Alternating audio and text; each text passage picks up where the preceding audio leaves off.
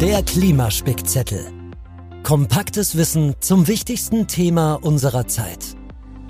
Die Autorin Esther Gonstalla nimmt dich mit auf Recherchereise. Lerne ganz nebenbei, wie das Klima von Ozeanen, Wäldern und Eiswelten abhängt und was wir tun können, um es zu schützen. Hallo, hier ist Esther Gonstalla und willkommen zur zweiten Folge. In der letzten Folge haben wir schon herausgefunden, dass unser Klima stark vom Eis abhängt. Und diesmal geht es darum, wie wir Menschen vom Eis abhängen. Aber hängen wir Menschen hier in Deutschland auch vom Eis ab? Die Antwort ist ein klares Ja. Egal, wo wir auf der Erde leben, auf die ein oder andere Weise sind nicht nur wir, sondern fast alle Lebewesen, direkt oder indirekt, mit dem Eis verbunden.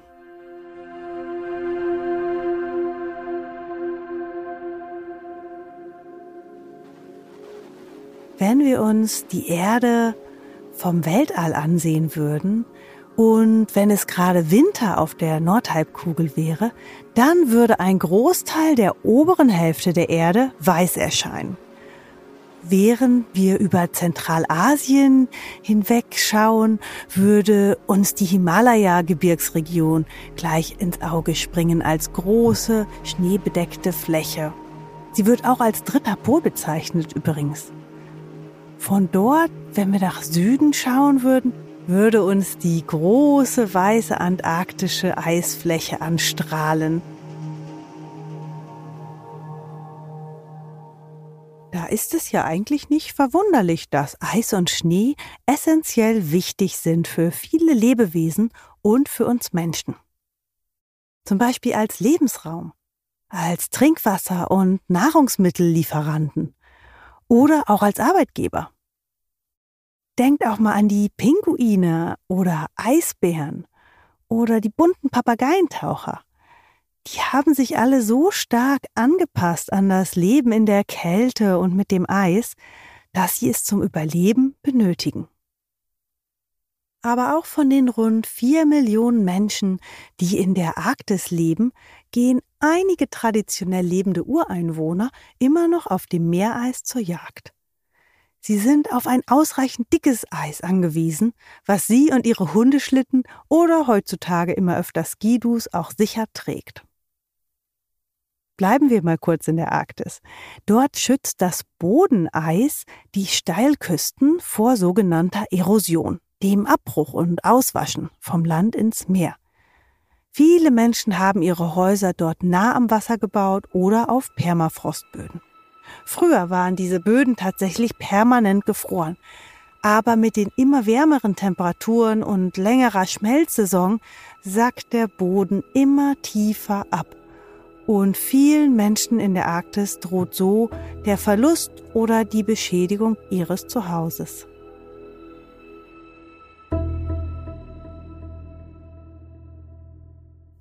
Und woher denkt ihr, kommt das Trinkwasser auf der Erde? Also die Gesamtwasserreserven der Erde, die bestehen ja fast vollständig aus salzigem Meerwasser. Zu 97,5 Prozent.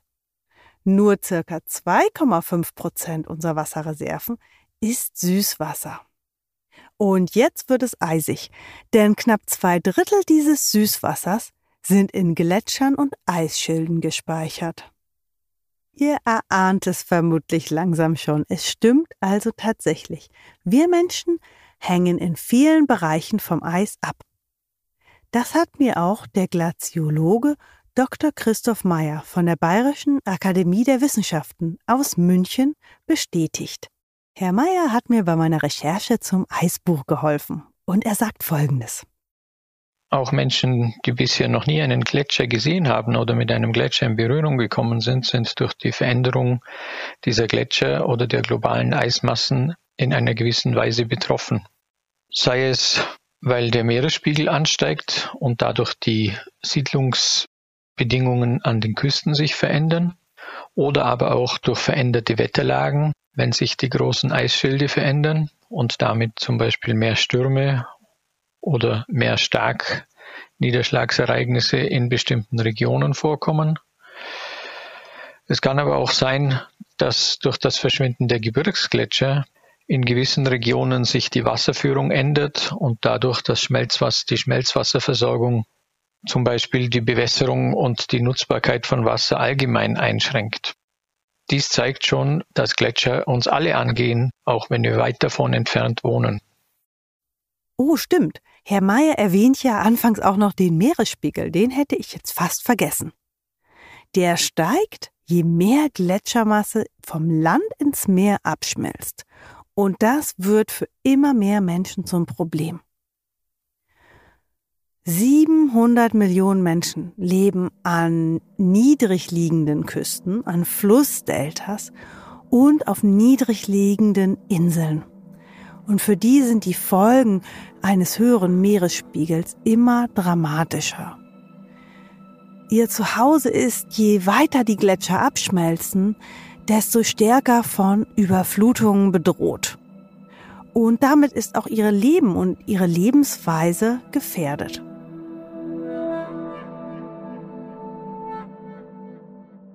So, und jetzt mal zurück zu euch nach Deutschland. Habt ihr euch mal gefragt, woher eure T-Shirts oder Jeans kommen? Steht da auf dem Label vielleicht Made in India? Falls ja, dann konnten diese Baumwollbüsche dafür nur mit der Hilfe von Schmelzwasser wachsen. Denn der Indus, einer der größten Flüsse der Welt, der führt im Frühjahr bis zu 80 Prozent Schmelzwasser. Außerdem könnt ihr im deutschen Supermärkten sehr viel Obst und Gemüse finden, das vom Schmelzwasser abhängt. Zum Beispiel importierte Avocado oder Weintrauben aus Chile sind stark vom Schmelzwasser abhängig. Aber auch Wein und andere Früchte oder auch Nüsse aus Kalifornien sind stark von der Schneeschmelze der Sierra Mountains abhängig. Und zuletzt noch das Augenscheinlichste. Alle Wintersportliebhaber unter euch sind vom Eis und Schnee abhängig, um einen schönen Urlaub zu verbringen. Denn Kunstschnee ist noch lange nicht so schön und hat einen schrecklichen Umwelteinfluss.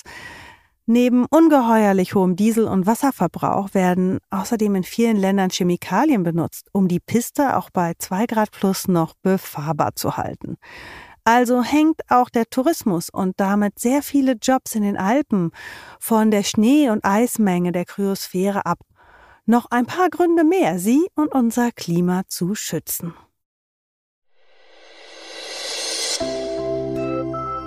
Werde Klimaschutzheld. Mein persönlicher Klimatipp. Alle Dinge, die nicht weggeworfen werden und dafür neue Dinge angeschafft werden, helfen dem Klima. Denn es müssen keine neuen Dinge produziert werden und damit fallen auch keine neuen Emissionen an. Daher denkt lieber zweimal nach, bevor ihr etwas wegwerft und einfach das nächste neue Ding kauft. Vielen Dank, Herr Mayer. Das ist ein super Tipp, den ich selbst auch seit Jahren beherzige. Statt was Neues zu kaufen, veranstaltet doch mal regelmäßige Klamottentauschpartys mit Freunden und Freundinnen. In der nächsten Folge geht es um die Frage, warum immer weniger Schnee fällt. Oder bilden wir uns das etwa nur ein? Schön, dass ihr dabei wart. Vielen Dank fürs Zuhören. Ich freue mich schon auf die nächste Folge mit euch. Mehr Informationen und Quellenangaben findet ihr auf unserer Website klimaspickzettel.de. Schreibt uns dort gern eure Fragen. Der Klimaspickzettel wird produziert von Level Up Your Podcast mit der Unterstützung von Tom Dulowitz, The Good Voice. Inhalte und Recherche von Esther Gonstalla. Konzept von Lars Rühmann.